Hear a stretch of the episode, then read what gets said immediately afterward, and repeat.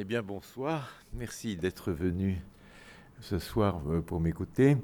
Euh, je, suis, euh, je suis peintre et j'ai commencé mm, ma carrière de peintre assez tôt en faisant de la peinture figurative. Et puis, comme tous les gens de ma génération, non pas tous, parce que justement les peintres de la figuration narrative n'ont pas été euh, intéressé par les mêmes questions. Euh, moi-même et puis la génération de peintres, le groupe de peintres auquel j'appartiens, a considéré que l'abstraction a été, à partir d'un certain moment donné, un progrès objectif dans l'histoire de l'art euh, du XXe siècle. Et ensuite, pour des raisons personnelles que j'essayerai de vous développer et de, développer en parallèle avec une réflexion justement sur la figuration narrative, je suis, comme on dit, revenu à la figuration.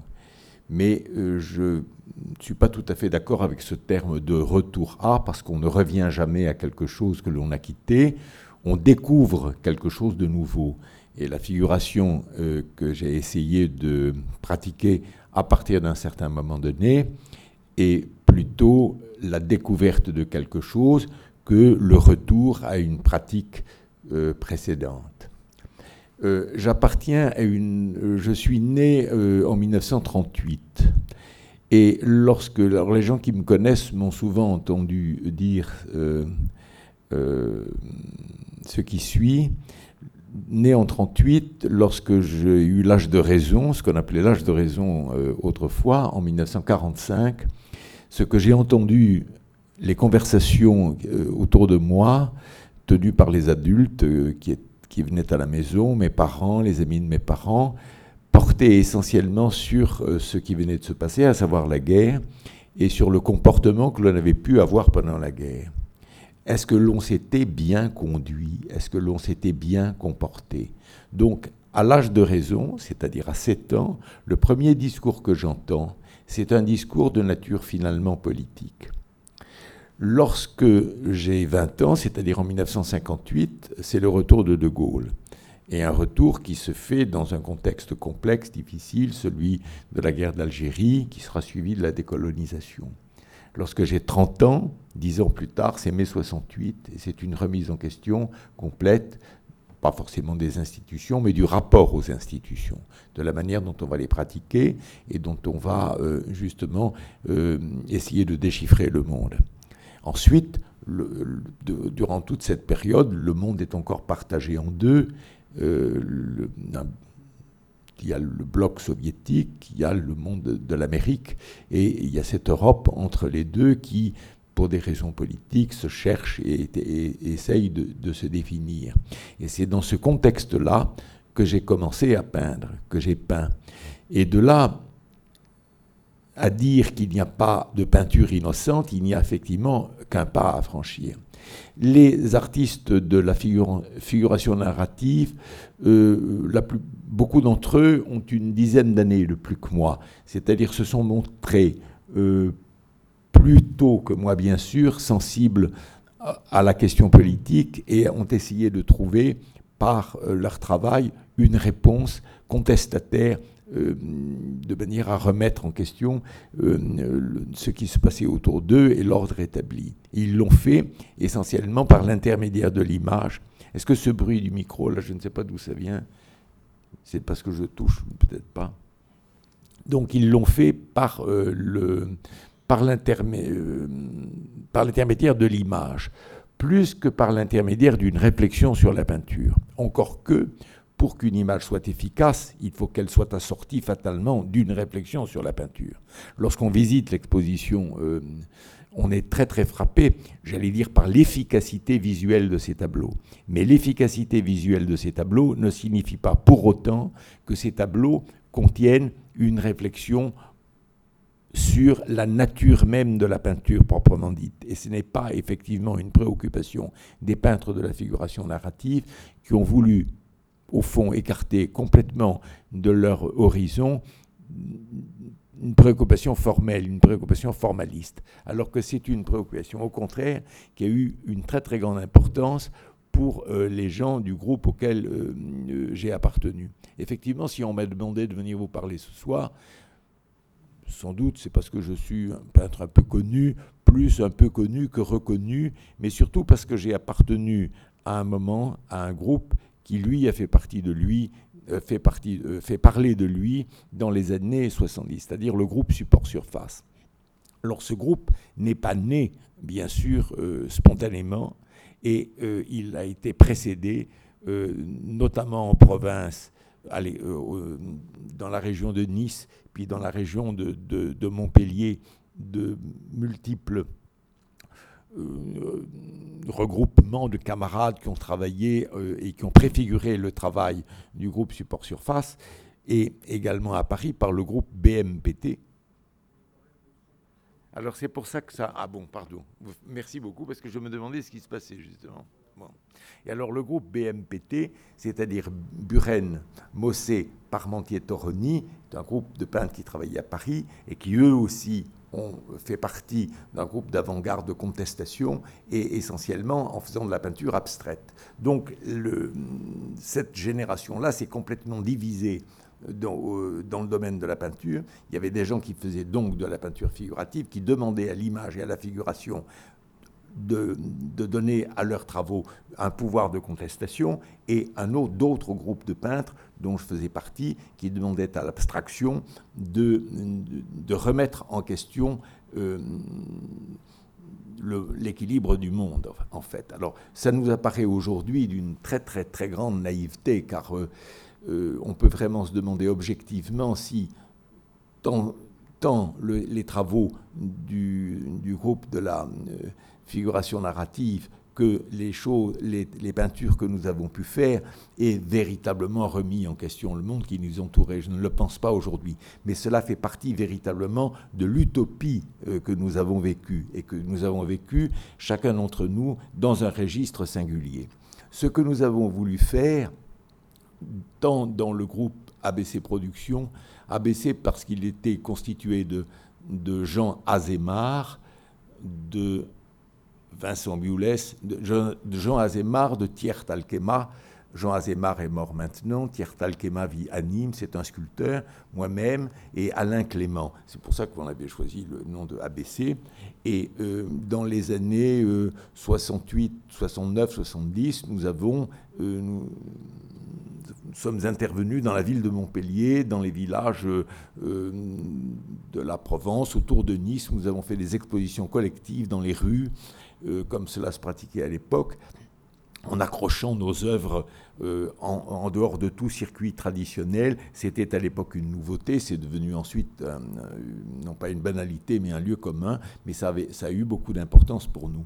Et toutes ces, tentatives se sont cristallisées justement dans la création du groupe Support Surface.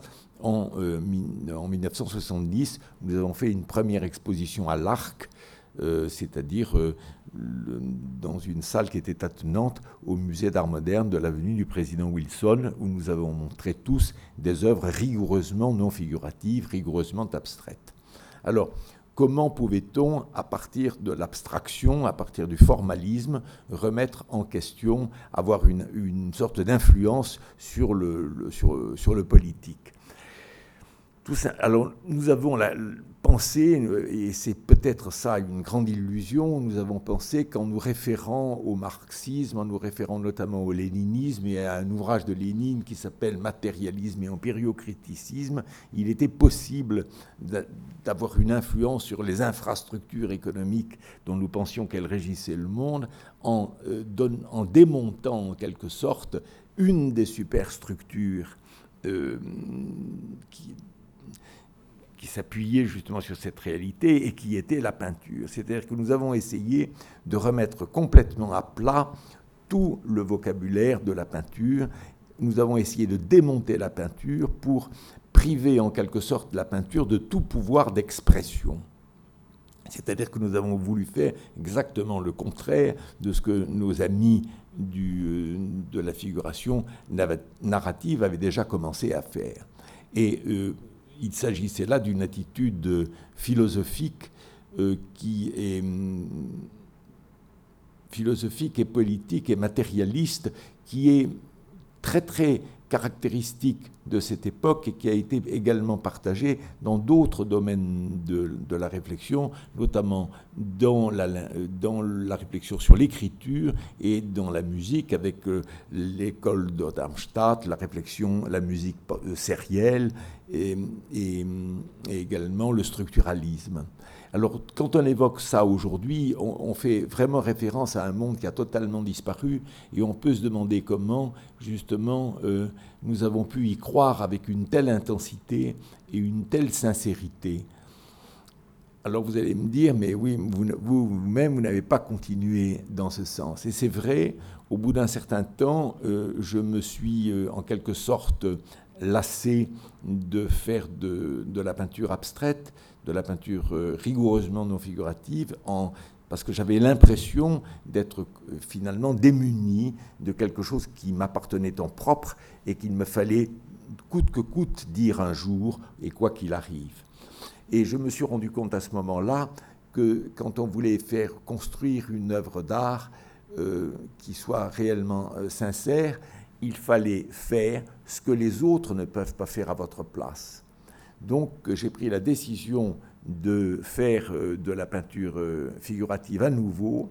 Et là, j'ai vécu pendant environ une, vingtaine d'années, de 70 à peut-être à 90, euh, dans une assez grande solitude. C'est-à-dire que je, faisais, je montrais ma peinture, elle, était, elle était relativement vue, je pouvais bien sûr exposer, mais j'étais considéré par mes camarades comme une sorte de presque de traître, quelqu'un qui avait abandonné euh, un aspect fondamental de ce que nous avions entrepris. Euh, donc, et mon attitude était considérée justement comme réactionnaire, comme une sorte de retour à un passé qui n'existait plus. Et euh, on a même dit à, mon sujet que j'avais regagné en quelque sorte la poubelle de l'histoire, si vous voulez, que je m'étais totalement coupé justement de ce qu'était la réalité dynamique d'une époque. Alors, je ne le pense pas tout à fait, mais euh, il a fallu néanmoins que je reconstruise à partir de l'expérience de la peinture abstraite une peinture figurative. Donc je peux vraiment dire objectivement que je ne suis pas revenu à la figuration, mais que j'ai fait à nouveau de la peinture figurative après une expérience de la peinture abstraite. C'est-à-dire j'ai essayé de reconstruire un langage que je considérais comme nouveau, même s'il a été traversé de beaucoup d'influences. Je vous montrerai des, images dans quelques instants pour vous expliquer tout cela.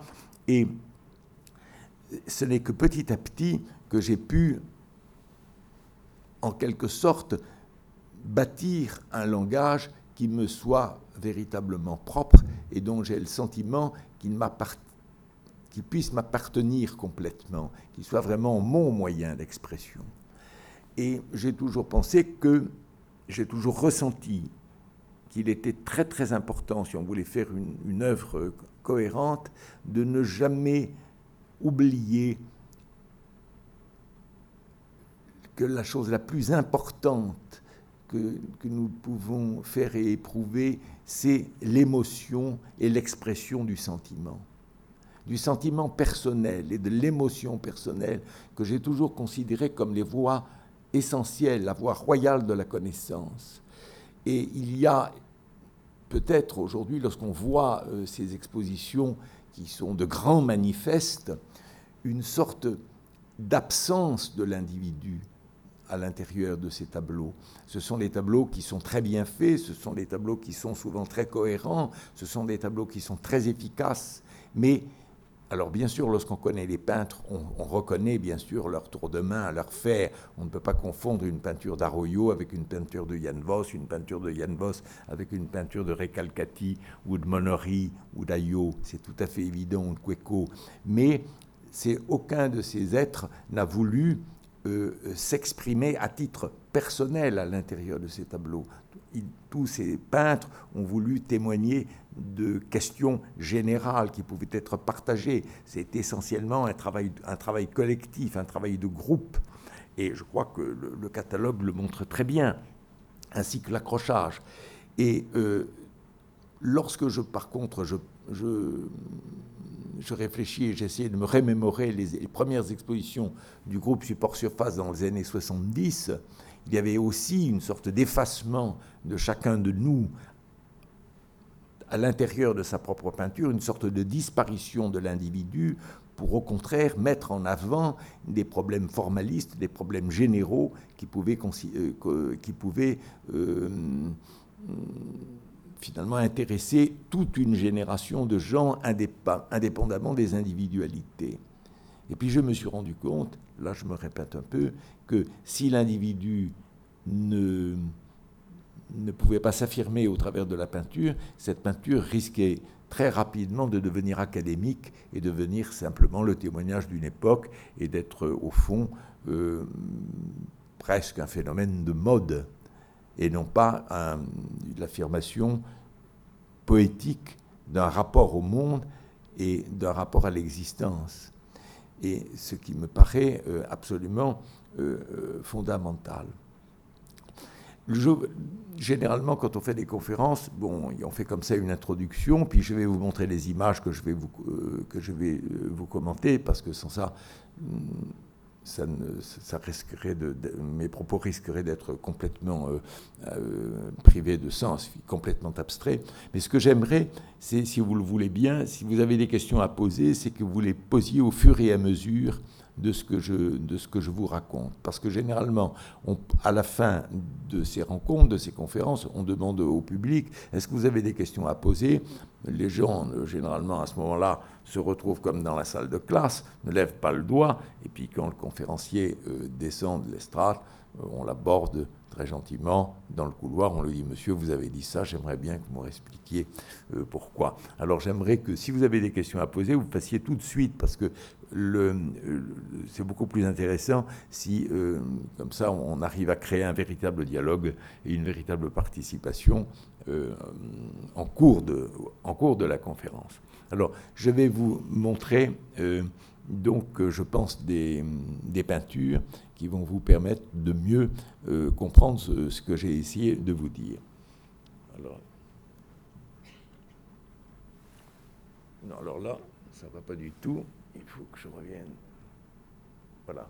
Alors, il s'agit là d'un premier tableau que je, que je pas un des premiers tableaux que j'ai peint, mais un tableau que j'ai conservé et que j'ai peint en 1958. C'est-à-dire j'avais 20 ans quand j'ai peint ce tableau. Donc je vivais en province. J'avais euh, un, atelier qui était dans l'appartement d'une de mes tantes, qui, et cet appartement ressemblait à un tableau de Vuillard. Et c'est ainsi que ce tableau, en quelque sorte, ressemble à un tableau de Vuillard sans le faire exprès, parce que j'ai tout simplement peint ce que je voyais, ce que je ressentais, et euh, ce vieil appartement euh, qui n'existe plus était une sorte de, de Vuillard à trois dimensions dans lequel on pouvait se promener, dans lequel j'avais mon atelier il est important de, le, situer euh, dans l'espace et dans le temps, parce qu'en disant que je l'ai peint en 1958, en 1958, justement, les peintres de la figuration narrative, certains d'entre eux avaient 30 ans et étaient déjà à deux années de ce qu'ils allaient commencer à faire en 1960. Donc, voyez-vous, en province, j'étais loin, justement, de, ce travail de contestation euh, que j'allais euh, retrouver à l'époque. Alors ensuite, je suis parti à Paris euh, en, 1960-61. J'y ai vécu jusqu'en 64. J'y ai fait une partie de mon service militaire. Et ça a été un, un moment où j'ai rencontré, j'ai fait des rencontres à l'école des beaux-arts qui ont été extrêmement importantes pour moi, notamment la rencontre de Michel Parmentier et de Pierre Buraglio, de Buren, qui s'appelait à l'époque Meyer, et qui venait de, de l'école des métiers d'art et dont j'avais vu des tableaux bien avant qu'il ne fasse ses bandes, qui étaient très influencés euh, par un peintre américain comme Motherwell. Et c'est au contact donc de, essentiellement de Michel Parmentier et un peu moins de Buren que j'ai découvert la peinture euh, qui se pratiquait aux États-Unis. Et pour moi, ça a été une véritable révolution parce que en 1958, je suis rentré à l'école des beaux-arts de Montpellier en 1957, nous n'avions aucune information sur la réalité exacte de la situation artistique. On connaissait, il n'y avait pas de.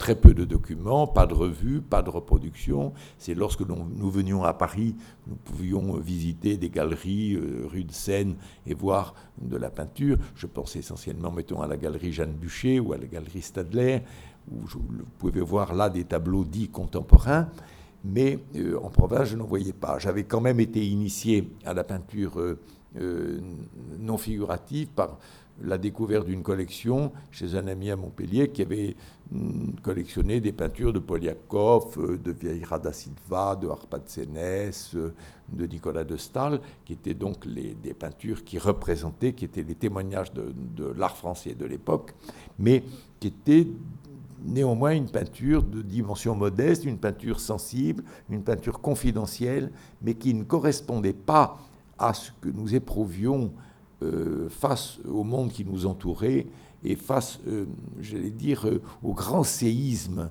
politique dans lequel nous vivions à l'époque. Et la découverte de la peinture américaine a été une chose très importante nous a, elle nous a complètement ouvert les yeux, car elle nous a mis en contact avec un monde, avec un espace dont nous avions besoin. Et très, euh, très naïvement, nous avons d'ailleurs donné à ces tableaux, que nous ne découvrions euh, que par des images, que par des reproductions, des dimensions euh, qu'ils n'avaient pas du tout objectivement. Mon ami Claude Viala, par exemple, était persuadé que les tableaux de Pollock étaient des tableaux qui faisaient 10 mètres de long. Ce qui est tout à fait faux, mais c'est ainsi que notre subjectivité était totalement engagée dans, la lecture de ces images. Et contrairement donc au groupe des peintres de la figuration narrative, c'est dans la peinture abstraite que nous avons découvert des possibilités de remettre le monde en question et de remettre la peinture en question. Euh, lorsque je suis revenu en 1964 à Montpellier, je ne savais pas du tout euh, trop que faire. C'est-à-dire que ce, ce, genre de peinture, je, ne pouvais, je savais que je ne pouvais plus la pratiquer et j'avais été influencé par les tableaux abstraits que j'avais pu voir, mettons chez Jeanne Bûcher, et euh, dans lesquels euh, j'avais pratiqué une sorte de synthèse de, plusieurs possibilités mais sans réel sentiment de faire une œuvre vraiment personnelle. Et à distance, je peux vraiment dire que c'était une période de ma vie où j'étais, où c'était difficile pour moi, où j'étais perturbé, où je ne savais pas trop ce que j'aimais, trop ce que je voulais faire. Et je n'avais pourtant jamais cessé de faire des croquis, j'avais toujours un carnet de croquis en poche, c'est-à-dire de dessiner d'après le monde qui m'entourait, de, faire de prendre des notes, des petites aquarelles, des choses comme ça, ce que je n'ai jamais cessé de faire, même au moment où j'ai fait des choses complètement abstraites. Et puis un jour, euh, j'étais dans, mon bureau et j'ai fait un tableau euh, en quelques heures en deux heures de temps. Je l'ai peint le 25 avril 1965 et il s'agit d'un arbre que je voyais par la fenêtre de mon bureau. Et euh, cet arbre en fleurs, après, j'ai eu envie de le peindre, je l'ai fait d'un seul coup, et après avoir terminé ce tableau, j'ai eu une sorte de certitude, c'est-à-dire celle de reprendre pied dans l'univers pour lequel j'étais fait. Alors il est évident qu'il s'agit d'un tableau très maticien, Matisse, Matisse, non pas, si vous voulez, comme une euh, leçon de peinture, mais comme une leçon de vie, comme un art de vivre. Et c'est ce qui a été très important pour moi, c'est de tout d'un coup de réaliser que je devais peindre pour témoigner non pas d'une euh, réflexion sur la peinture, mais d'une réflexion sur la vie proprement dite, sur la manière d'habiter le monde. Mais j'ai parallèlement euh, à ce travail compris que je ne pouvais pas répéter ce travail indéfiniment, qu'il me fallait euh, l'épurer, le travailler, et lui donner une dimension formelle beaucoup plus précise. Et j'ai fait toute une série de tableaux qui sont des variations sur cet arbre. Je me souviens à l'époque où je l'avais accroché dans, ma maison, François Rouen euh, qui était un de mes camarades, je l'avais rencontré à l'école des beaux-arts de Montpellier, était venu, avait vu ce tableau et m'avait dit, vois-tu, tu devrais, ces fleurs qui sont là, qui, euh, dans l'arbre, tu devrais les représenter systématiquement, les poser les unes à côté des autres. Et il m'a décrit en quelque sorte un Viala que Viala n'avait pas encore peint. Parce qu'en 1965, Viala n'avait pas du tout euh, euh, élaboré euh, son empreinte, sa forme, et n'avait pas exploité systématiquement son système de production. Alors je vous montre donc d'autres tableaux qui sont de 65-66 justement, et qui curieusement évoquent peu ou prou des, des peintures de Viala que Viala ne faisait pas encore. Alors ça, il s'agit de, le premier, le tableau précédent, c'est un tableau qui est peint à l'huile, qui est peint euh, avec, euh, sur une toile avec de la peinture à l'huile traditionnelle. Et ça, c'est un tableau qui est peint avec de la laque glycéro-ophthalique. Et euh, donc, des, donc ce sont les tableaux que je peignais à plat, posés sur des tréteaux, et avec une peinture qui séchait assez vite et qui était au fond une sorte qui me permettait de travailler euh, comme si je faisais une aquarelle monumentale avec euh, de la peinture glycérophtalique, c'est-à-dire quand même une peinture beaucoup plus résistante. Et ça, c'est sur des toiles de coton blanc. Alors, ces tableaux, entre-temps, euh, ça, c'est un tableau qui date de 66. Le tableau précédent datait de 65. J'avais vu, j'étais allé à Venise l'été, et à la Biennale de Venise, j'avais découvert deux peintres qui ont eu une très grande influence sur, euh, sur moi à ce moment-là, qui étaient Kelly et euh, euh, Madame Frankenthaler. Hélène Frankenthaler, qui est un peintre moins connu, qui a vécu, qui, a, partagé la vie de Motherwell, mais qui est une femme peintre très très remarquable. Et ces tableaux sont en quelque sorte influencés et par Kelly et par Hélène Frankenthaler. Voilà une autre variation que j'ai faite sur ce thème. Il y a également un souci formel qui peut rapprocher ce tableau de la peinture de harpe, si vous voulez.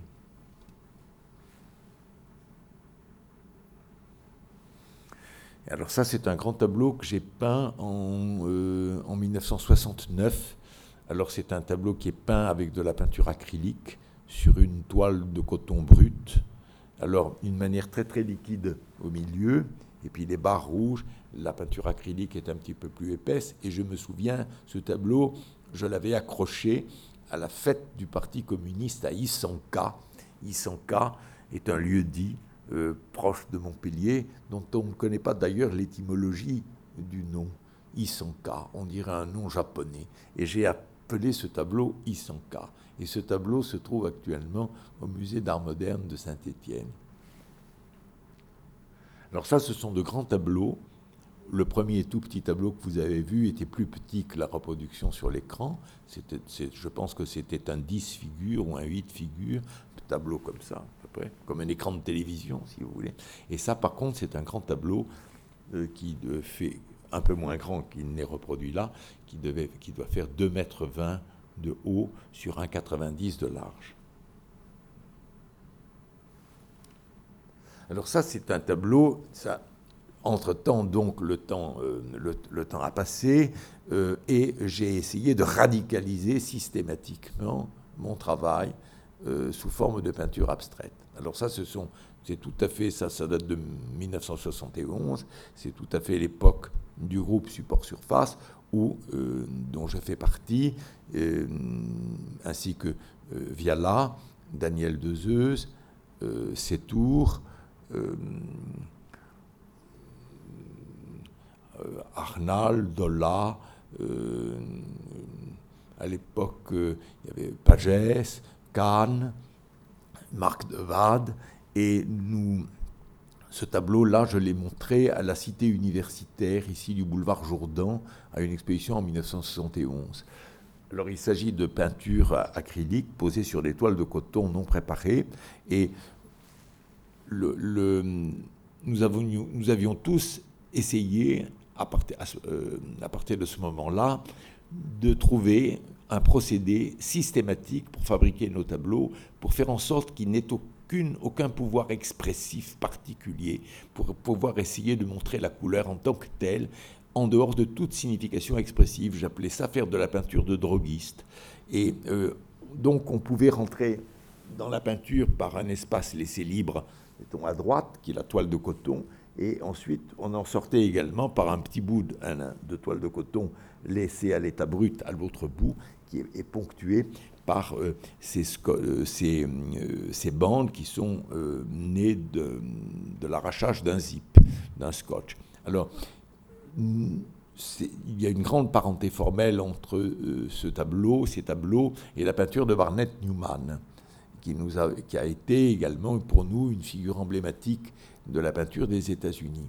Mais à bien réfléchir aujourd'hui, lorsque je regarde ces peintures, notamment ce tableau, et j'essaye de le regarder comme si ce n'est pas moi qui l'ai fait, euh, je pense que c'est un tableau qui reste complètement un tableau français, un tableau français par ses proportions, euh, par euh, le choix coloré, qui est celui au fond des, primitifs, et par une sorte de retenue,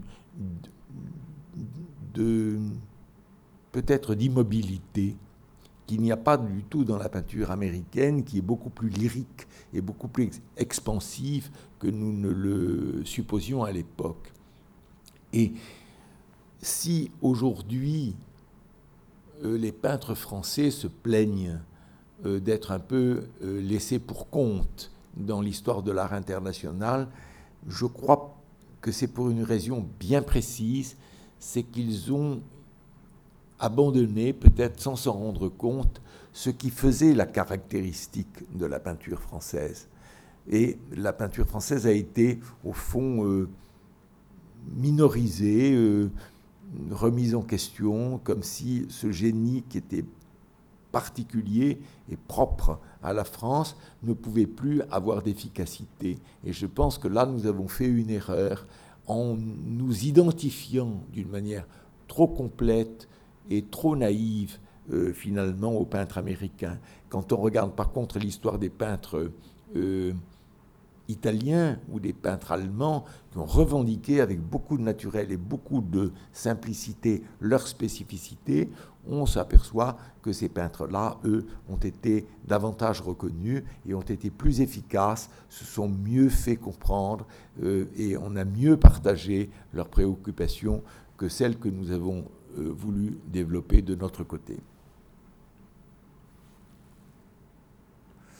Alors à force de faire des, tableaux justement avec des bandes, je me suis rendu compte que très progressivement, mais d'une manière très sûre, je retrouvais à l'intérieur de mes tableaux l'expression de la troisième dimension. C'est-à-dire que je, je recréais des espaces. Et j'ai appelé ce tableau-là, qui est également une peinture faite avec de la peinture acrylique et de, la peinture à l'huile également sur les bords, euh, le grand espace rose ou la fenêtre à Saint-Tropez, parce que lorsque j'étais jeune, euh, j'avais pu travailler et vivre dans un appartement à Saint-Tropez dont les fenêtres magnifiques s'ouvraient euh, sur le couchant. Et je me souviens de soirées interminables et interminablement belles découvertes par cette fenêtre. Et sans le vouloir d'une manière hmm,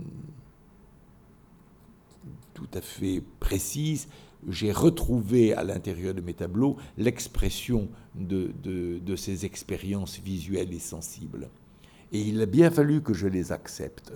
Et je pense que ce qui a été important, c'est la conviction intime qu'il me fallait accepter justement ce qui allait progressivement me couper complètement de mes camarades, c'est-à-dire de refaire une peinture, une peinture expressive. Et cela me permettait aussi de faire une réflexion sur le rôle de la fenêtre et du tableau, le tableau étant une sorte de métaphore de la fenêtre. Alors là, entre-temps, j'avais changé de, maison. J'avais quitté l'appartement de ville où j'avais peint le marronnier en fleurs euh, qui euh, poussait dans la cour qui était située sous les fenêtres de mon bureau et de mon atelier. Euh, je suis installé avec ma femme et mes enfants dans une maison avec un jardin. Et j'ai peint ce tableau-là d'un seul coup. J'en ai peint un plus grand le, le, lendemain, qui appartient maintenant à Marcelin Pléné. Et j'ai vraiment pris encore plus fortement conscience en peignant ce tableau que j'étais fait pour faire ce type de peinture et pour vivre ce type d'émotion. Et c'est là où on peut vraiment dire à quel point là je me, je me trouve complètement euh, coupé de l'univers des, des, peintres de la figuration narrative. Je me retrouve dans un autre monde. Et j'ai eu beaucoup de mal à l'époque à faire euh, prendre euh, en, considération ces tableaux qui paraissaient en décalage complet avec la réalité euh, qui était vécue par les autres. Alors ce grand croisillon central, il faut que je donne une petite explication, c'est tout simplement l'armature d'un tamis, d'une moustiquaire, parce que dans le midi, il y a des moustiques, donc il y a de, les fenêtres sont protégées comme ça par des, tamis, et donc cette grande croix noire est en quelque sorte l'armature du tamis euh, qui empêche les moustiques de rentrer dans la maison. J'ai continué donc ce travail euh, formel sur le, cette fois-ci, sur la fenêtre, et ce tableau est une sorte de référence au, au grand espace rose de Saint-Tropez, vous avez vu tout précédemment, mais il, contient encore des traces très très importantes des préoccupations abstraites euh, qui étaient les miennes à ce, moment-là. Ça, c'est un tableau qui date de 1974. Et j'avais quitté le groupe Support Surface à la, fin de, l'année 72 pour récupérer une liberté euh, dont je me sentais privé. Alors, en 60, euh, ça c'est un grand tableau qui, s'appelle, qui représente une place à Aix-en-Provence, avec une fontaine, un tableau très maticien, qui est très influencé par des tableaux comme Les Marocains en prière euh, de Matisse, ou Les femmes au bord de la rivière de Matisse. Et c'est un tableau de très vaste dimension. Il doit faire euh, presque 4 mètres de long sur euh, largement plus de, de, 50 de haut. Il est également au musée de Saint-Étienne. Et ce sont des tableaux que j'ai montrés à Paris, à la galerie Templon, en 1976. Et ces tableaux-là euh, sont des tableaux très emblématiques. Ils ont joué un rôle très important pour moi, car ils m'ont permis de m'affirmer comme peintre figuratif au milieu de camarades qui faisaient de la peinture abstraite ou d'autres amis qui faisaient de la peinture telle que celle que vous avez pu voir à l'exposition de la figuration narrative. C'est-à-dire des tableaux qui étaient figuratifs, mais des tableaux qui n'étaient pas des images. Des tableaux qui se refusaient à l'image, qui refusaient l'image.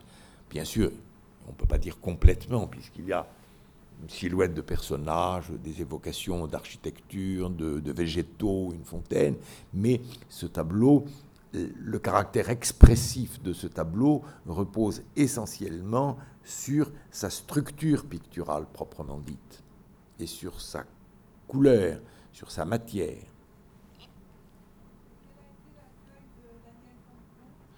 Eh bien, Templon était venu à Montpellier voir ces tableaux. Alors, le Templon, euh, euh, il y avait à l'époque un conservateur au musée de Montpellier qui, très aimablement, avait vu, m'avait accueilli euh, donc, au musée Fabre. Et Daniel Templon est venu voir ces tableaux. Et il m'a dit, je vais, ben écoute, je vais montrer ces tableaux l'année prochaine, mais il faut que tu en peignes quatre de plus. Ce que j'ai fait.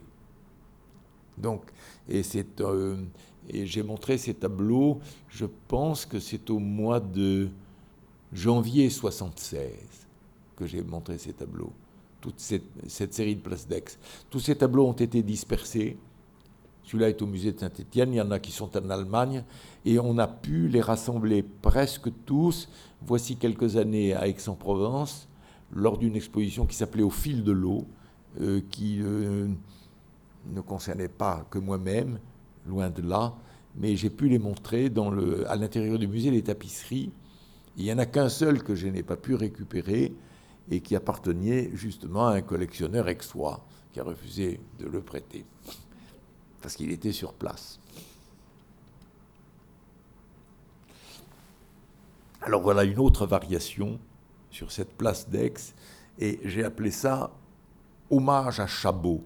Alors Chabot est un peintre euh, de la première partie du XXe siècle qui a commencé une carrière à Paris en faisant des tableaux expressionnistes euh, très proches de la peinture allemande, euh, des tableaux pas fauves, mais véritablement expressionnistes, plus proches de, des tableaux du, du groupe dit, du, dit Bruck et le pont euh, que de, des peintures françaises, et qui ensuite euh, est allé dans le Midi, où il a là peut-être fait une peinture moins, vieux, moins spectaculaire en, et consacrée à l'expression du paysage euh, provençal dans lequel il vivait, près des Gallières, dans, dans, les, dans les Alpilles.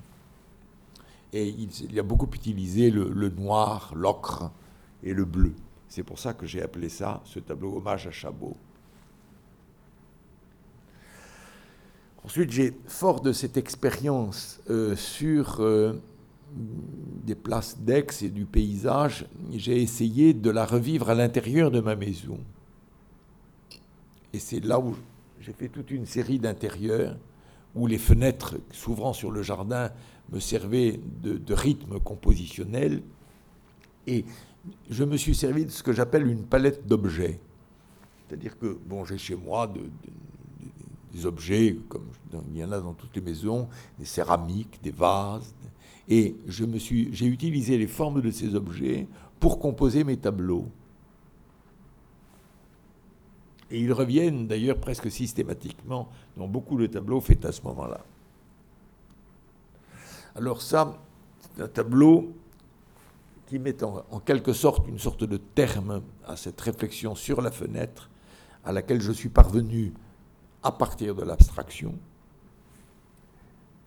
et en essayant de rassembler dans ce tableau tous les éléments de la métaphore de la fenêtre. C'est-à-dire que ce que l'on voit derrière la fenêtre n'est pas un paysage, mais un tableau, un tableau de paysage. Et les éléments disposés au premier plan sont en quelque sorte des hommages littéraires au travail que j'ai pu faire. Euh, là, la reproduction est très mauvaise. C'est un tableau, c'est un sans figure, c'est-à-dire un tableau qui fait 162 cm de haut par 130 de large et que j'ai peint dans une maison de campagne dans le massif central.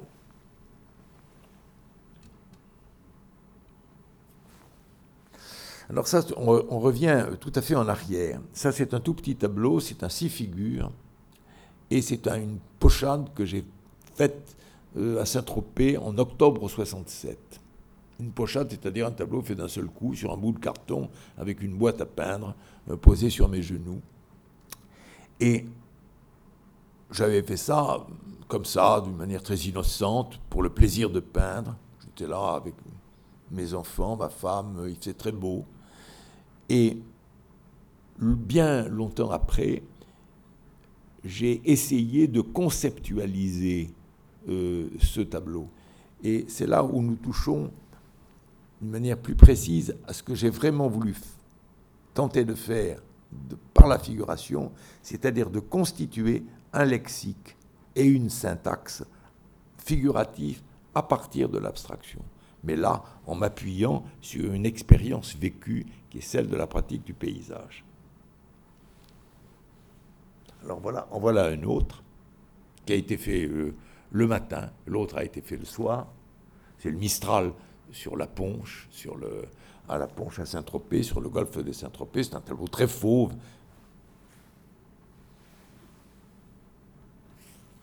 Alors voilà la transposition, si vous voulez, conceptualisée de ce tableau que j'ai faite euh, ben, euh, environ dix ans plus tard. en essayant de, contrôler formellement tous les éléments, nés spontanément dans la pratique de la peinture de paysage.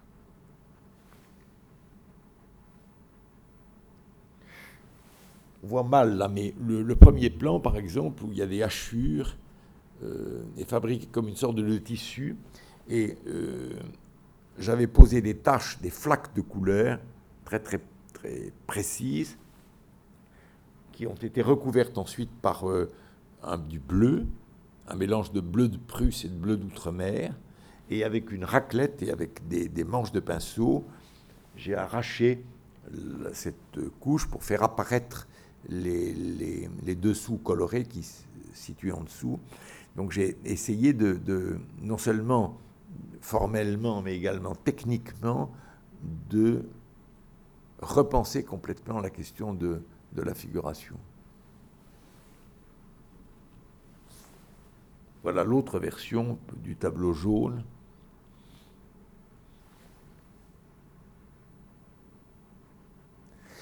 Et peut-être au fond ai-je essayé de, en faisant ça, de conceptualiser la peinture de Bonnard, c'est-à-dire de donner à la peinture de Bonnard une dimension euh, formelle et intellectuelle. Je pense que Bonnard était un grand cérébral, mais intellectuel. Alors tout ça, ça a été un très long chemin et euh, compliqué mais que j'ai toujours essayé de d'accompagner par des notes et des travaux faits sur le motif, en contact avec la réalité, en contact avec le paysage. Ça, c'est une petite pochade aussi que j'ai faite dans le jardin de, mes parents euh, en juillet 68. Et je l'ai transposé bien longtemps après dans un grand tableau que j'ai appelé le chant des oiseaux et que j'ai considéré comme une, comme une grande tapisserie. Alors à cette époque, euh, ce personnage euh, en train d'arroser son jardin, c'est mon père. Et mon père euh, est mort très peu de temps après, avant que je n'ai fait ce tableau. Et j'ai rencontré à ce moment-là un, peintre que je connaissais, mais avec lequel je n'avais pas de relation d'amitié réelle, qui s'appelle Jean Hugo, qui habitait près de Montpellier, à Lunel. Et j'ai été très marqué par une exposition que j'ai vue de lui en 1976.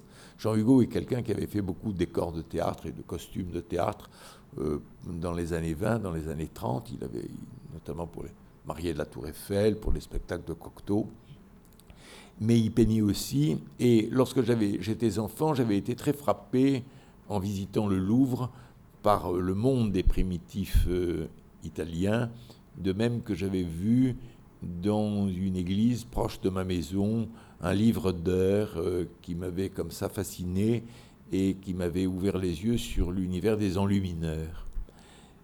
Et il y avait en moi la nostalgie d'une peinture justement très très formelle et à la fois très très colorée, très précise. Et, euh, et la peinture de Jean Hugo m'a permis, parce que je m'étais rendu compte qu'il avait constitué un vocabulaire complet de signes et de formes pour s'exprimer, qui n'avait peut-être pas mené jusqu'au bout, mais la découverte de sa peinture et surtout la réflexion sur sa peinture m'a permis de faire une réflexion sur, mon propre travail euh, pour aller justement dans le sens que je viens de vous décrire.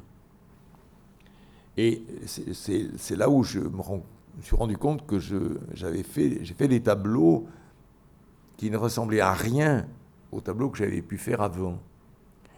Et je vais vous montrer un, après, j'ai abordé la question de la figure. Hmm? Il y a que... Oui. J'ai l'impression que par rapport à vos fenêtres, oui. les tableaux qu'on vient de voir, oui. une certaine géométrisation oui. qui apparaît. Et je pense que peut-être vous vous cherchiez un petit peu. Tout à fait. Et le, C'est totalement différent des fenêtres par rapport Voilà, voilà. Oui, il y a, des, préoccup- des préoccupations formelles euh, très très grandes. Et alors, à ce moment-là, puisque euh, tout à l'heure, quelqu'un dans la salle me demandait comment Templon avait réagi euh, à mes, fontaines, j'ai fait une dernière exposition chez Daniel Templon à ce moment-là, avec des portraits, avec toute une série de portraits. Et j'ai essayé de. Je n'avais jamais abordé la, la question de la figure, mais en peignant les places d'Aix, euh, je m'étais dit il faut absolument que. Je sais qu'un jour, je, peindrai des figures. Et c'est ce que j'ai fait à ce moment-là. Et j'ai montré ce, tableau-là, donc chez Templon, ça devait être en 88. C'est les tableaux qui datent de 88. Donc largement, euh, j'ai dû travailler avec Templon presque 15 ans, et euh, de 12 ans. Et euh, notre collaboration a cessé à ce moment-là. Non pas parce que... Mais j'ai éprouvé le besoin d'aller voir ailleurs, comme on dit. Et en fait, je, là, à ce moment-là, ça a été un petit peu difficile. Je me suis retrouvé complètement seul parce que j'avais pas de, marchand. Mais ce travail sur le portrait m'avait beaucoup intéressé. Et j'avais vraiment conscience, je ce tableau a été montré à la FIAC, et euh, que j'avais fait quelque chose quand même que j'ai de singulier, que j'étais seul à faire. Et euh, il y a une dame là qui a vu ce tableau et qui est venue vers moi et qui m'a dit, Monsieur, je déteste votre peinture, mais je ne peux pas m'empêcher de la regarder. Alors ça, c'est une chose qui m'a fait quand même plaisir. J'aurais préféré qu'elle me dise j'aime énormément d'autres peintures et je peux pas. Mais ça, c'était l'amour fusionnel, donc c'est toujours très dangereux. Mais par contre, me dire je déteste votre peinture, mais je ne peux pas m'empêcher de la regarder, c'est quelque chose de très intéressant. C'est parce que tout d'un coup, on s'aperçoit qu'on peut faire quelque chose qui fait question, qui pose des, qui n'est pas, euh, qui fait question quelque chose qu'on ne peut pas intégrer aisément dans la mode, dans l'air du temps, mais on peut s'apercevoir que l'on fait quelque chose qui ne peut pas être confondu avec autre chose. On a le sentiment de faire quelque chose de véritablement singulier. Alors en même temps, je sais qu'il faut se méfier de l'originalité. Il ne faut jamais la rechercher en tant que telle. Mais si l'on est totalement sincère avec soi-même, on fait quand même fatalement quelque chose de singulier, c'est-à-dire quelque chose qui attire l'attention. Ceci, étant dit, euh, et là je parle pour moi-même, mais il y a d'autres peintres qui ont vécu exactement les mêmes difficultés, ayant choisi le camp de la figuration, bien après euh, donc, euh, les, manifestations des années 60-70 euh, euh, liées à la- à l'exposition de la figuration narrative, il n'y avait pas à Paris, je n'ai pas trouvé à Paris de galerie euh, qui soit capable de défendre la peinture figurative, comme par exemple un marchand exemplaire comme Jean Fournier défendait lui la peinture abstraite. Et la peinture euh, figurative, telle que celle que je la pratiquais, était la plupart du temps montrée dans des lieux où on montrait une peinture de caractère éclectique, c'est-à-dire un peu de tout, comme on dit. Et il est évident que ce qui, m'a, ce qui a été difficile pour moi, c'est de ne pas trouver des camarades et un, groupe de peintres qui auraient eux aussi fait de la peinture figurative. Comme j'avais rencontré un groupe de peintres qui, eux, faisaient de la peinture abstraite. Et ça, ça a été une chose non pas douloureuse, parce qu'on est toujours, quand on fait ce que l'on a envie de faire, on est toujours bien dans sa peau, mais c'était une pratique difficile. Alors, je suis passé de la, des portraits au nu. Alors voilà un des douze nus que j'ai peint dans, un fauteuil. J'ai un fauteuil dans mon atelier dans lequel je m'assieds. Il, il est là sur le tableau, il a l'air tout à fait neuf, il est impeccable, il y a tous les clous, il est bien astiqué. Dans mon atelier, c'est un très vieux fauteuil, euh, tout à fait avachi, mais dans lequel je n'ai cessé de faire poser mes modèles, aussi bien habillés que nus. Donc j'ai fait toute une série de, peintures de nus, 12 nus, et qui ont été montrés au musée de Saint-Étienne en 1990 et ensuite qui ont été montrés dans la galerie de Bernard Vidal, qui est la galerie où j'expose à Paris, rue du Trésor. Et euh, il y a eu un catalogue qui a été préfacé, par Jacques Henrique, qui est le compagnon de Catherine Millet. Et euh, ces peintures ont été les premières depuis 1975 qui m'ont permis de, de me dégager peut-être d'une condition de vie un peu provinciale que j'avais à ce moment-là, précédemment, où j'ai pu montrer ces, tableaux euh, à Paris et ça m'a ouvert, euh, ça, ces, peintures ont ouvert des portes, ont déclenché un intérêt euh, que les tableaux précédents n'avaient pas suscité. Alors vous devez penser que je me plains beaucoup. Non, mais ce qui m'intéresse, c'est de me rendre compte que construire une œuvre, la peinture figurative, euh, tout le monde pense que c'est une peinture qu'on fait spontanément, que quand on commence à peindre, on fait fatalement euh, des, des, tableaux figuratifs. J'ai une petite, petite fille qui a 4 euh, ans euh, et demi et qui, comme toutes les, gosses, a fait d'abord des tâches et puis ensuite elle a fait des, dessins qui représentaient des personnages. Et son frère euh, a dit à sa grand-mère, tu vois, elle a abandonné la peinture abstraite. Et la construction de la peinture figurative peut demeurer au XXe siècle une véritable aventure. Euh, au XXI, une véritable aventure. Alors j'ai fait beaucoup de dessins. Lorsque je suis rentré à l'école des beaux-arts en 57 à Montpellier, on m'a donné des cours de dessin classique, mais on m'a pas fait assez dessiner. J'ai gardé toute ma vie la nostalgie de l'école sévère du dessin.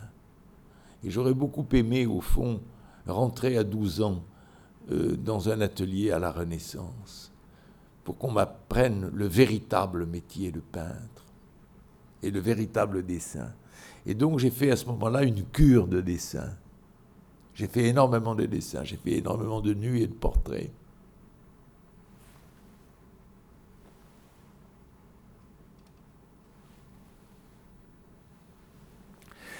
Et puis le chemin faisant, j'ai travaillé après sur une succession de thèmes. Là, j'ai travaillé à Marseille, comme vous le voyez sur ce tableau. J'ai eu la chance, il y a un marchand marseillais, très sympathique, qui s'appelle Jean-Pierre Alice, qui a mis à ma disposition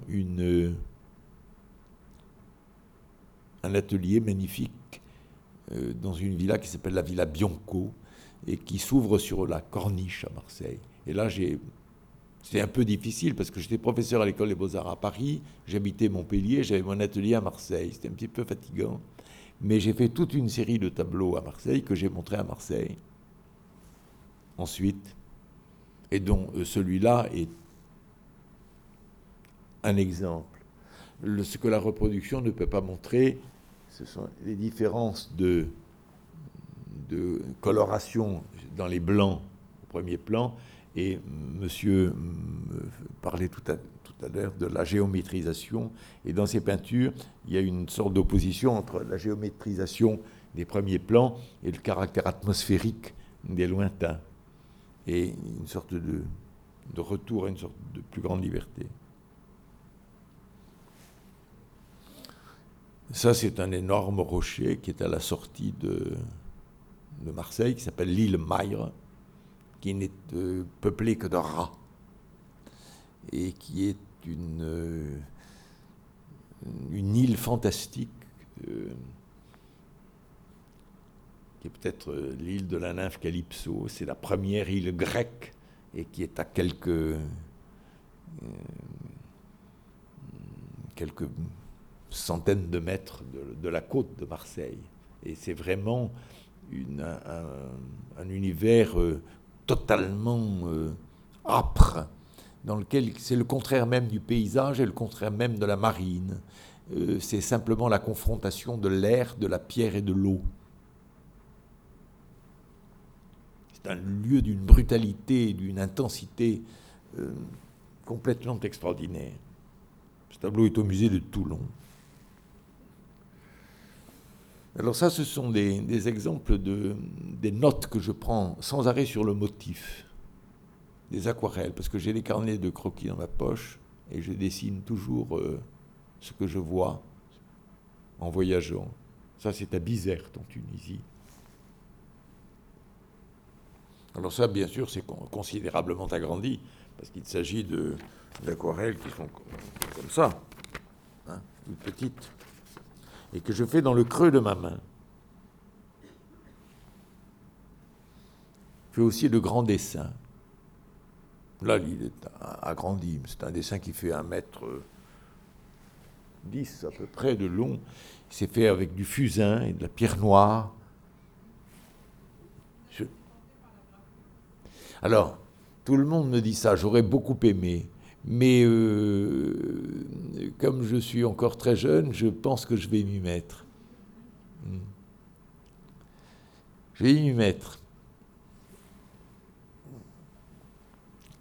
Mais le, c'est vrai que le, c'est on m'a parlé en regardant ses dessins d'Hercule Segers, qui est à la fois. Euh, Hercule Segers, c'est un contemporain exact de Rembrandt. Et il, euh, il, est à la fois graveur et dessinateur. Et il a fait des gravures et des, dessins presque abstraits, très très étranges, euh, du monde minéral. C'est-à-dire que au moment où j'ai fait ces dessins, je me suis rendu compte que ce que je voulais exprimer, c'était la matière du monde.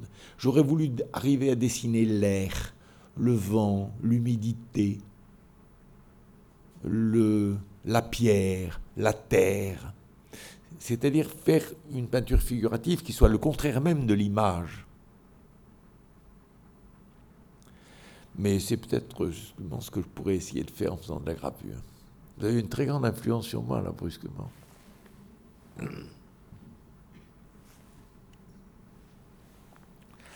je suis allé peindre dans la montagne aussi, comme Audelaire, comme un vrai peintre suisse. Et ça, ça c'est euh, euh, un paysage qui est dans un lieu qui s'appelle la Bérarde. Et c'est. Euh, je suis nul en géographie alpine. J'y suis allé avec un groupe d'amis qui faisaient du paysage. Et nous avons travaillé là pendant une dizaine de jours. Et c'était en septembre 2001. Et on a appris sur des postes à galène parce qu'il n'y avait pas de. La télévision ne passait pas. Ce qui venait de se passer à New York.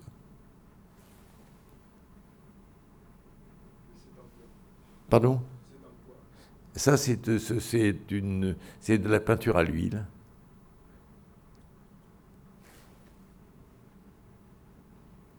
Alors, ce qui m'intéressait quand je faisais ces tableaux, c'est d'essayer de faire rentrer dans l'espace d'un tableau qui est, assez grand, mais qui n'est pas très très grand, un immense paysage. Comme si on, est-ce qu'on peut faire tout, tout, rentrer dans un tableau? Euh, Dufy a très très bien parlé de ça il disait, là, si j'avais un tableau noir, je vous ferais un dessin. Imaginez-vous un peintre qui est dans la, dans la nature. En fait, il est sous la coupole du ciel, puis il y a l'horizon devant lui, l'est et l'ouest. Bon, il peut faire ça, il peut faire ça, il peut regarder au zénith, il peut regarder à l'horizon. Et tout ça, il faut qu'il le fasse rentrer sur un plan. Et c'est les questions que je me suis toujours posées. Et c'est pour ça que la géométrisation m'a beaucoup aidé.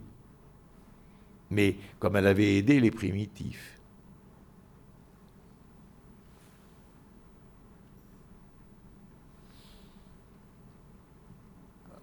Un jour, quand j'enseignais euh, à, Paris, je, rentrais dans le midi en avion et lorsque le vent souffle euh, de la mer, euh, les avions passent sur le cause du Larzac et puis descendent sur la plaine du Languedoc et passent au-dessus d'un endroit qui s'appelle le Pic Saint-Loup.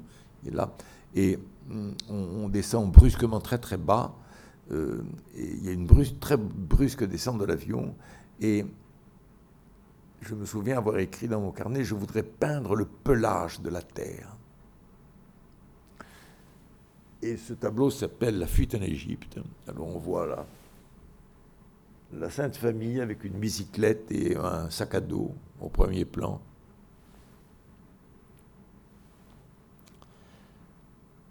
Et c'est le moment où j'ai essayé de faire des tableaux, de reprendre des thèmes mythologiques ou des thèmes religieux à l'intérieur de ma peinture.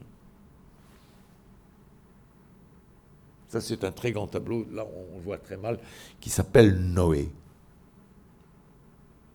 Alors Noé et sa femme sont là, à droite, ils sortent de, de l'arche qui est ma voiture de peintre. Et puis il y a leurs enfants qui courent dans la terre brusquement, abandonnés par les eaux. Et alors on m'a fait remarquer, un ami m'a fait remarquer que l'arc en ciel est à l'envers. Mais je ne vais pas recommencer le tableau. Le rouge devrait être de l'autre côté. Et les physiciens qui sont dans la salle le verront. Ça, c'est un tableau qui représente une rue à. C'est un tableau qui s'appelle Les platanes l'hiver.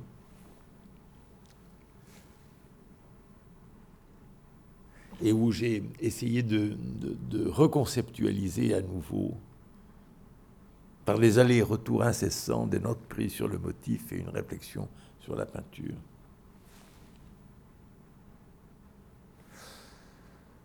Ça, c'est une place à serrer, qui est euh, une sorte de, de coup d'œil rétrospectif sur les places faites à Aix.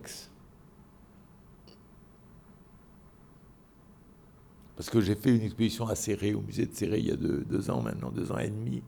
Et j'ai été, comme on dit euh, aujourd'hui, en résidence serré pendant quelques mois, où j'ai pu construire tous ces tableaux.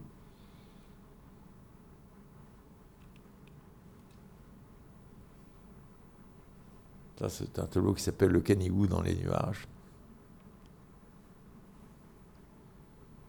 c'est la barbe de Zeus.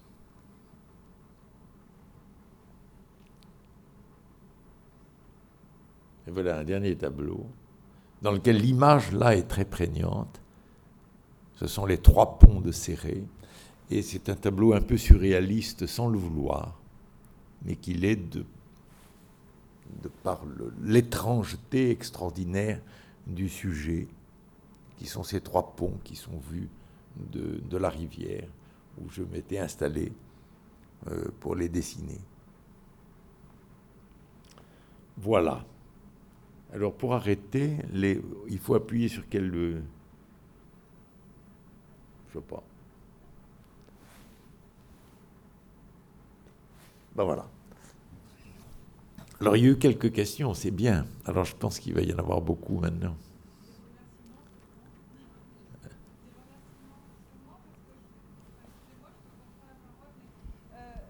Vous nous avez, avec une, très grande simplicité, une grande générosité, euh, exposer euh, le cheminement qui a été le vôtre et cette quête, euh, cette, cette, quête qui continue bien sûr et, et, ça nous touche, ça me touche beaucoup parce que en fait, bon, je travaille pour les pour les musées nationaux. ce qui m'a amené moi personnellement vers, enfin, en résumé, c'était au départ en effet de côtoyer des artistes et de et de et de d'être d'avoir commencé par l'art contemporain et que finalement euh, j'étais un peu désespérée par l'art contemporain parce que on en arrivait à la mort de l'art, enfin, quand on a approché euh, des personnes comme Ben ou autres, c'était finalement un discours sur l'art, mais, mais moins, enfin, je sentais moins, euh, bon, moins cette sincérité de, de, cette approche. J'avais l'impression qu'il y avait quand même, personnellement, je m'en étais détournée parce que je trouvais que c'était souvent assez fumiste. Enfin, quand le langage remplace l'œuvre, euh, quand il faut expliquer, euh, pour moi, c'est décourageant. Et, euh, et, tout ce que, et, surtout quand finalement le fait de travailler dans les musées vous, vous amène à, rencontrer des œuvres d'art de, de, toutes les civilisations, de toutes les époques, et, où là vous retrouvez l'émotion. Et, vous m'avez fait renouer avec cette émotion.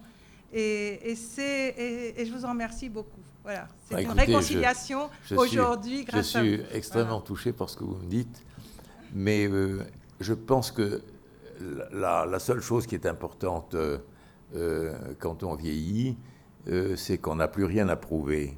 On a simplement à essayer de vivre ce que l'on vit. Et c'est pour ça que Picasso disait Qu'est-ce que c'est le vent de devenir jeune?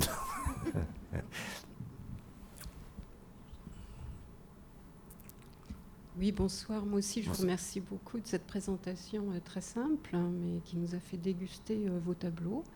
Et euh, ce que je voulais vous demander, vous avez dû euh, suivre des cours euh, aux Beaux-Arts à l'époque où l'enseignement était très académique, j'imagine.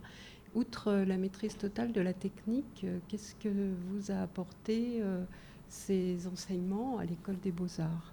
Alors, d'abord, à Montpellier, j'ai eu un, j'ai eu un très très bon professeur de peinture qui m'a appris la peinture en 10 minutes. Il était très très très flemmard et il, euh, et il peignait devant nous. C'est-à-dire, il disait pas grand-chose, il allumait sa cigarette, il prenait un petit bout de contreplaqué et sur lequel il passait de l'ail. Et puis ensuite, il peignait, parce que l'ail, ça permet à l'huile de ne pas pénétrer dans le bois. Et c'est plus facile à pratiquer que l'encollage, euh, euh, où il faut mettre la colle sur le, sur le réchaud. Bon. Et puis ensuite, il peignait avec du blanc, du noir, de l'ocre jaune, de l'ocre rouge et un bleu, avec cinq couleurs il était essentiellement un valoriste, c'est-à-dire il exprimait les ombres et les lumières. Et il m'a dit, euh, faire de la peinture à l'huile, c'est très simple. Il faut aller du sombre au clair, du mince à l'épais, du maigre au gras et de l'ensemble au détail. Alors, j'ai pas très bien compris, mais euh, je l'avais marqué sur un petit bout de papier, et petit à petit, j'ai fait le tour de la question. Alors, euh, on peut enrichir la palette, hein. et puis on peut aussi faire des choses plus compliquées que, que le frottage avec euh, la gousse d'ail, c'est-à-dire qu'on peut colorer ses fonds. Et j'ai vraiment, il m'a vraiment appris le métier de peintre, mais il me l'a appris de manière très simple. Et je me suis rendu compte après, en étant professeur moi-même, que ces rudiments donnaient des ailes aux gens qui avaient la simplicité de les accueillir. Parce que ça délivre complètement la main. Et ça, c'est très très important. Alors ensuite, à l'école à Paris, euh, j'ai eu la chance de rencontrer Chastel. Alors Chastel, lui, était un, un, un homme très sensible, plus ouvert à l'art contemporain que ne l'avait été mon maître d'Escossi à Montpellier, mais qui, euh, et dont j'ai beaucoup appris aussi. Et puis ensuite, le reste, je l'ai appris au musée, en allant voir les musées. Alors on a toujours voulu réformer les écoles des beaux-arts en disant qu'il fallait quand même un jour qu'on arrive à faire une bonne école des beaux-arts. Eh bien, il faut pas trop s'en faire. Il faut, il faut essayer de faire du mieux possible, mais il faut dire que tous les grands peintres sont sortis de mauvaises écoles des beaux-arts. Parce que les écoles des beaux-arts sont d'abord des lieux de rencontre, des lieux d'échange et de rencontre.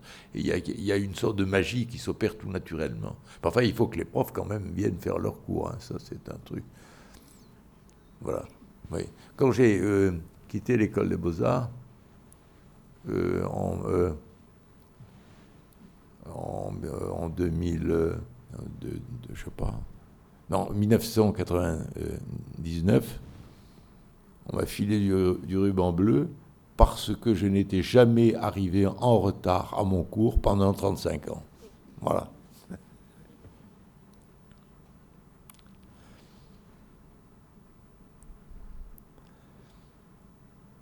Alors, qui c'est qui est allé aux Beaux-Arts parmi vous là? Voilà. Des cours à Barbizon sur le motif? J'ai suivi des cours à Barbizon parce que, parce que j'aimais bien le, le camping, la forêt, tout ça. Puis je me suis dit, même, bah tiens, je vais à Barbizon. Donc à l'époque, c'était 20 francs par an les cours.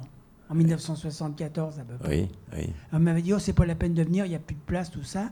Alors j'ai envoyé les 20 francs par la poste. Et puis je me suis présenté sur le pas de la porte. Ils m'ont dit, bon, allez, prenez une chaise. Et puis après ça, il y a des gens là-dedans, alors c'est de 7 à 77 ans, et puis Mm. on s'amuse bien. Voilà. Ben voilà, mais vous savez, puis- ce que vous décrivez, c'est l'histoire de la peinture. Ouais, je passais mon temps à parler sans arrêt. Et puis à saint il fallait peut-être que vous fassiez quand même quelque chose. Tout ça, j'avais, j'ai recopié le, le dentiste de Gérard Doux, j'ai mis un an pour faire le dessin. Ben, je, pense, je pense que les peintres connus qui ont accepté de vivre dans une misère noire à la ruche, tout ça, en vivant de leur peinture, parce qu'il y en a, par exemple, il y a des peintres comme moi, j'étais ajusteur. Donc je gagnais bien ma vie, j'ai jamais rien vendu, et puis je me suis beaucoup amusé au Grand Palais surtout. Disposé au Grand Palais, avant les travaux. Ben voilà, c'est bien. De toute façon, vous avez la porte C. Ben, je vous recommande, si vous trouvez un artisan imprimeur qui est à la retraite, qui a encore son offset dans, dans sa maison, chez lui, tout ça, et vous tâchez de rentrer en relation avec un, un artisan imprimeur qui est tout seul, et puis qui est soit de votre âge, et puis donc, si vous voulez apprendre la gravure, vous allez donc, euh, comme Picasso, tout ça, ils ont commencé à se familiariser avec les imprimeurs et tout ça. Il fallait se mettre d'accord, vous avez beaucoup de choses à apprendre d'une façon, c'est quelque chose de faisable, c'est une idée. Merci beaucoup.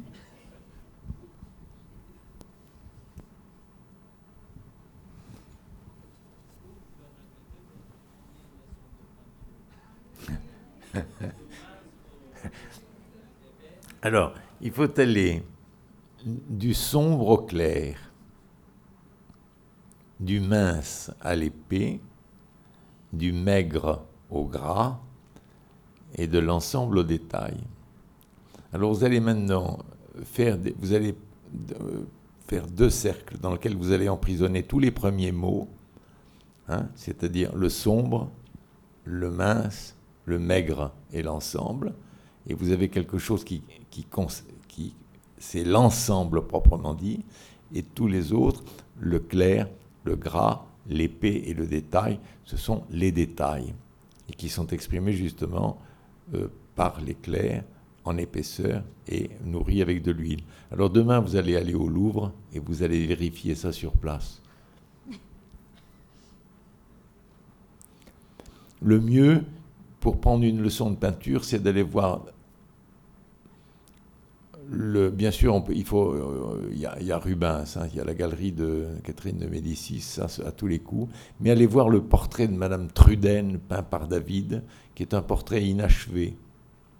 Il est au, dans le truc de la peinture française, et vous verrez, c'est un tableau fantastique, fait avec une, une économie de moyens insurpassable.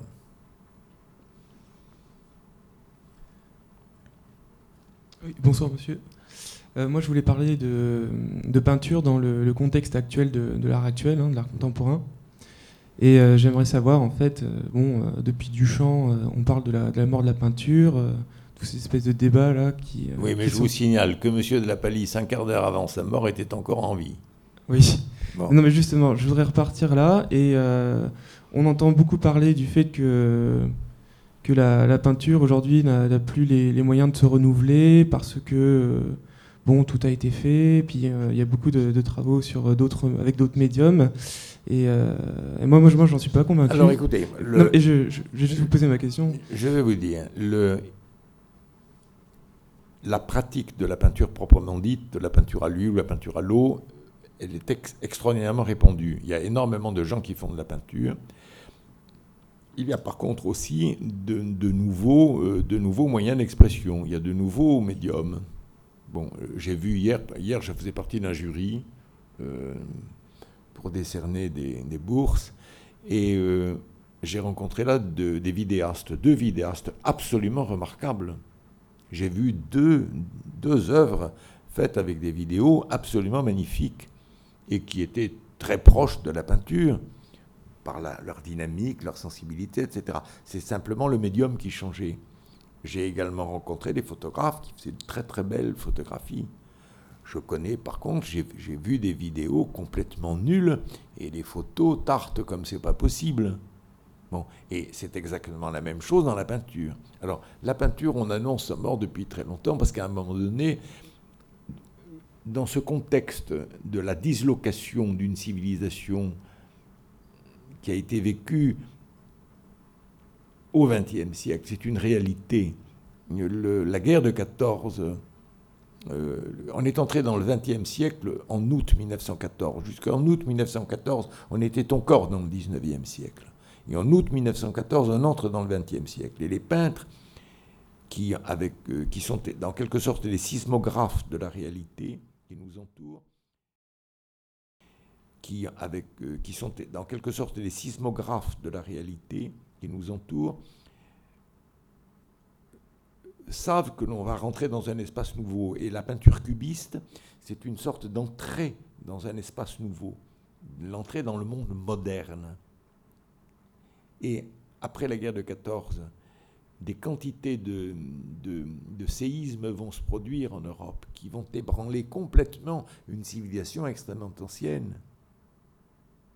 Et il est évident que, je l'ai dit tout à l'heure, il n'y a pas de peinture innocente et euh, les peintres seront les témoins de, ces heurts, de ces violences. Alors d'aucuns, euh, regardez le surréalisme, regardez le dadaïsme, regardez Duchamp, mais tout ça aujourd'hui, quand on les voit à l'aune de l'histoire, ce sont des mouvements très, euh, très localisés, donc qui ont une grande influence, mais l'influence de, Duchamp, c'est une influence beaucoup, c'est pas une influence picturale, c'est une influence purement littéraire.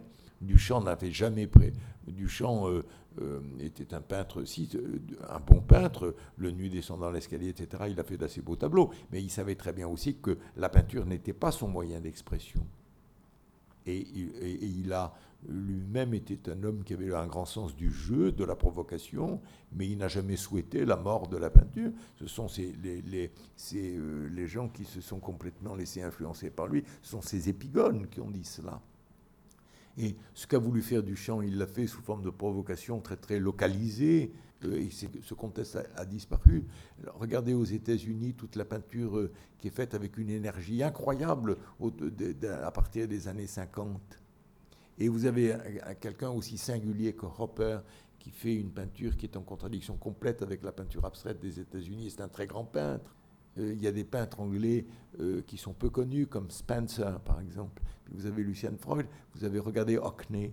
Hockney, c'est quelqu'un qui a continué à peindre. Euh, et alors, c'est la même chose partout. Quand les gens ont des choses à dire, vous savez, quand on a des choses à dire, on les dit. Et on ne se demande pas. Il y a des gens qui se sont. vous savez, imaginez un, affreux bombardement pendant les guerres un garçon et une fille de, de 25-30 ans qui se retrouvent dans une cave, ben, ils font l'amour et ils vont pas s'empêcher d'être heureux parce que tout se détruit autour d'eux. Et la vie, elle renaît sans arrêt de ses propres cendres. On a toujours dit que c'était la fin du monde. La fin du monde, ça a commencé le lendemain de la création du monde. N'en concluez pas que je suis créationniste pour autant. Hein.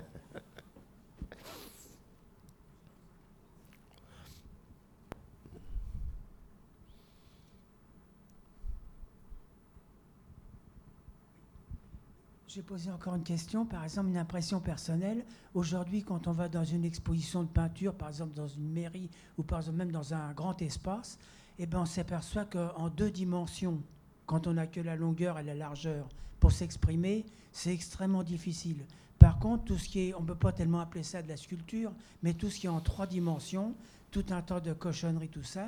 Donc si on regarde par exemple Armand, qui a fait les pneus et les valises qui sont en face de la gare Saint-Lazare, si on regarde Richard Serra, qui ont remis leur tôle dans le jardin des Tuileries, il y a 375 tonnes de, de, ferraille à côté, là. Et puis si on regarde par exemple Calder, donc ce sont quand même des artistes du XXe siècle qui, grâce, grâce aux trois dimensions, peut-être qu'en deux dimensions, ils n'auraient ils auraient pas été connus du tout. C'est une. Euh, alors, ce que vous dites là, c'est très, euh, c'est très juste. Effectivement, dans le, dans le domaine de, de l'expression dite de la sculpture ou de, de ce qui euh, y succède, tout ce qui est fait en trois dimensions a été beaucoup moins contesté que le tableau. Vous avez tout à fait raison. On n'a jamais dit que la sculpture était morte. Et on a toujours dit que là, on ne pouvait plus peindre. Vous avez tout à fait raison de dire ça. Par contre, euh, euh, je, ne, conseillerais, malgré vos, réticences, d'aller voir l'installation de Serra. Oui. Non, euh,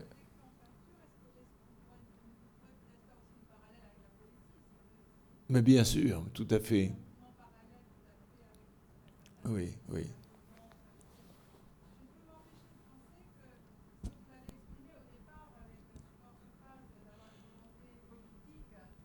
De pouvoir faire changer le, le regard. Vous, en avez, bon, vous est revenu un peu après en boomerang en vous enfermant euh, un peu enfin, dans, dans, dans, ce,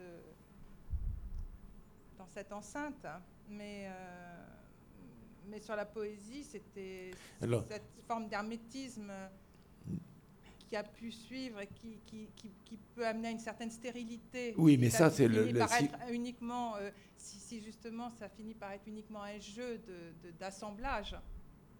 Euh, Dans la poésie, il y a la poésie de la voix et la poésie de l'écrit.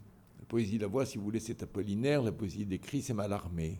Bon, quand on n'a pas grand-chose à dire, quand la poésie de la voix, si on la loupe, on fait du mauvais des roulettes, donc ça passe pas. C'est pas possible.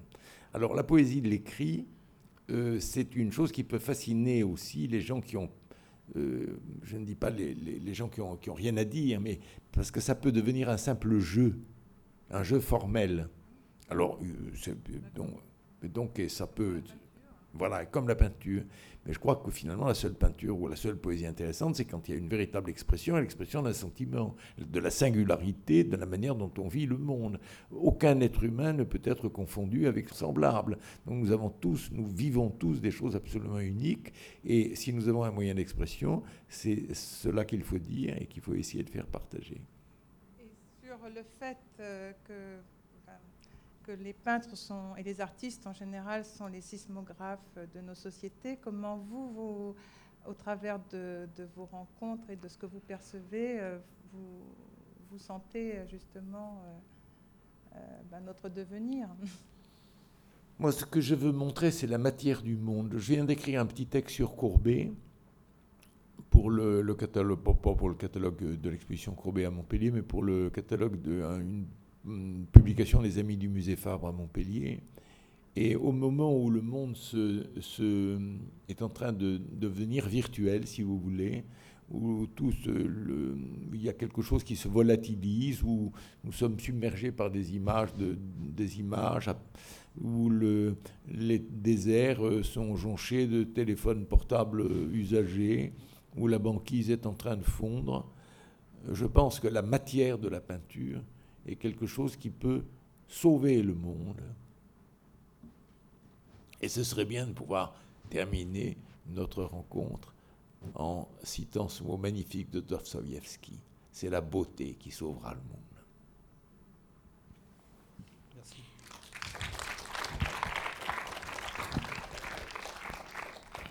Simplement, je voulais, pour finir, Oui. rebondir sur ce que disait Madame. Euh, je suis effectivement aussi peintre, ayant fait les beaux-arts euh, de Paris, et poète. Je crois que les deux vont ensemble, et mon œuvre, euh, mon œuvre qui est moins connue, elle est tout à fait euh, binaire. C'est-à-dire, il y a la peinture, et en face, et avec, j'accompagne ça de, euh, de mes pensées et de, des écrits sur, euh, sur la vie et sur les, des, des problèmes métaphysiques. Voilà, mais je suis. Je Vous avez ne suis raison. pas connu.